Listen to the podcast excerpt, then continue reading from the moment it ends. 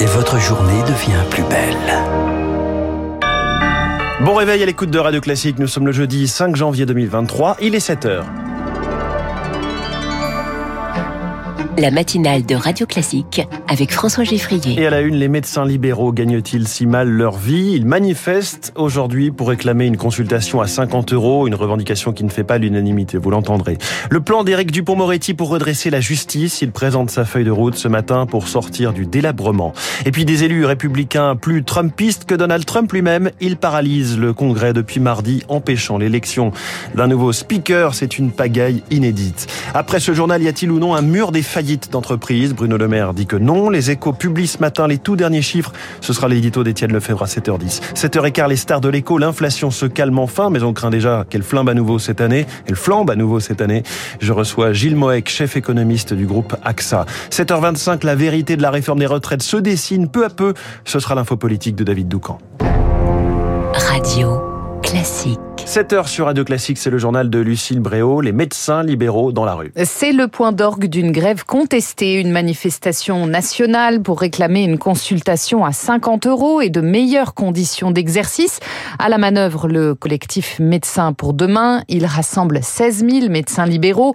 Doubler le tarif de la consultation, pourtant, ce n'est pas la solution miracle pour Agnès Gianotti. Elle préside le syndicat des médecins généralistes de France. Toutes les consultations et tous les travaux ne sont pas identiques. Une consultation pour une angine, c'est pas la même chose que prendre en charge un patient chronique de plus de 80 ans avec des affections de longue durée. Nous pensons qu'il est très important de revaloriser la fonction spécifique de médecin traitant, c'est-à-dire les gens qui s'installent et qui soignent la population au long cours. Si on donne 50 euros pour toutes les consultations de façon indifférenciée, nous allons revaloriser les gens qui ont des exercices faciles et lucratifs dans des centres de soins non programmés, par exemple, ou dans des plateformes de téléconsultation, au détriment de la fonction médecin généraliste traitant. Or, la population a besoin des médecins traitants. Un propos recueilli par Rémi Pfister. Alors, les médecins seront-ils entendus par Emmanuel Macron Le chef de l'État présente ses vœux aux acteurs de la santé. Ce sera demain depuis le centre hospitalier sud francilien, c'est dans l'Essonne.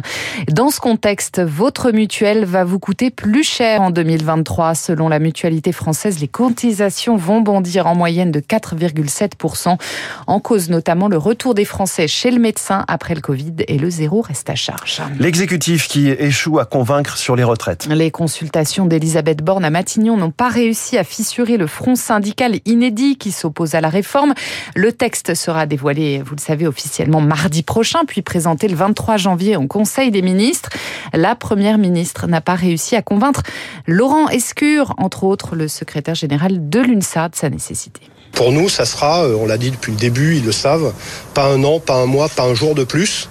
Euh, de ce point de vue-là, euh, ça voudra dire que le gouvernement choisira l'affrontement. Je voulais aussi alerter la Première ministre que quand on pense qu'il y a des vents contraires, il n'est peut-être pas utile de mettre le feu à la plaine.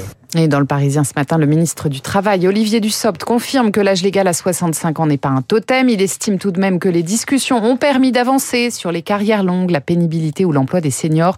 Il promet entre autres la création d'un index sur ce dernier point pour que les entreprises soient plus transparentes. Ils ont obtenu leur rendez-vous. Les restaurateurs sont reçus à Bercy à 17h. Ils réclament eux aussi des aides pour payer leurs factures d'énergie comme les boulangers. Bruno Le Maire a déjà prévenu que la situation n'était pas comparable. Redresser la justice, c'est la délicate mission d'Éric Dupont-Moretti. Le garde des Sceaux présente à 10h son plan d'action issu des États généraux de la justice. Il avait pointé, je cite, le délabrement avancé de l'institution, Julie Drouin. Soit on fait vite et mal, disent les magistrats, soit on fait bien, mais dans des délais inacceptables. Pour pallier le manque d'effectifs, le garde des Sceaux va confirmer dans son plan l'embauche de 10 000 fonctionnaires d'ici à 2027, dont 1500 magistrats et 1500 greffiers. Il en faudrait le double, déplorent les syndicats qui attendent depuis déjà deux ans.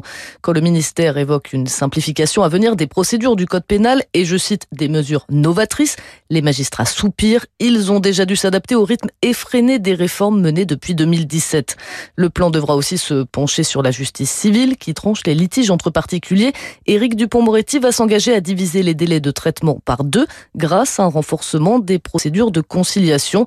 Il faudra surtout que les moyens alloués à la justice soient à la hauteur du délabrement constaté. Julie santé, justice, l'école n'échappe pas non plus aux récriminations cette rentrée. Il faut faire plus pour aider les petits Français à passer le cap entre primaire et collège pour le ministre de l'Éducation Papendiaï. Dicte et conjugaison, calcul mental. Il annonce une heure de plus de soutien par semaine à la prochaine rentrée en sixième. Casse-tête en vue pour les profs pour Guylaine David Dusnup, FSU. S'il y a déjà des problèmes en sixième, c'est qu'il doit y en avoir avant. Donc, donnons les moyens à l'école primaire de faire face à ces problèmes et à ces difficultés pour éviter d'avoir à donner des heures de soutien aux élèves en sixième. Ce seraient des heures qui seraient données après la classe ou le mercredi après-midi ce seraient donc des heures supplémentaires. Les professeurs des écoles travaillent déjà en moyenne 43 heures par semaine, hein, entre le temps invisible, des réunions avec les parents, la préparation de la gestion de classe Là, on va leur demander de travailler plus pour gagner plus. Hein. C'est le fameux pacte enseignant du président Macron. Il y aura très certainement euh, pas des volontaires partout pour faire ces heures-là, c'est sûr. Papendia est attendu aujourd'hui dans un collège de Frénois-Grand, c'est dans l'Aisne. Il expérimente le dispositif sixième tremplin depuis la rentrée.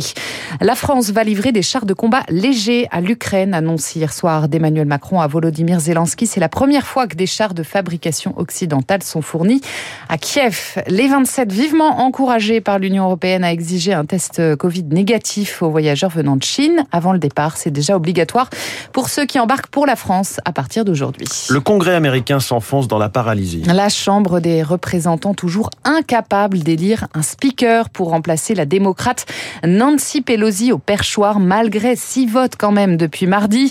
Le républicain Kevin McCarthy est suspendu au bon vouloir d'une vingtaine d'élus trumpistes, Chloé Joël, qui l'accusent d'être trop modéré. Oui, des élus plus trumpistes que Donald Donald Trump lui-même, qui ont contraint l'ancien président à sortir du bois.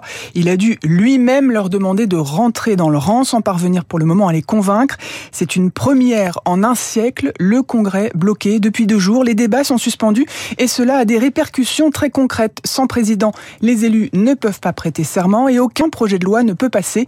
Les débats devraient reprendre aujourd'hui à 18h heure française, une situation jugée embarrassante par Joe Biden qui semble amuser certains démocrates. Le parti fait bloc autour de la candidature d'Hakim Jeffries, qui n'a de toute façon pas assez de voix pour être élu au perchoir.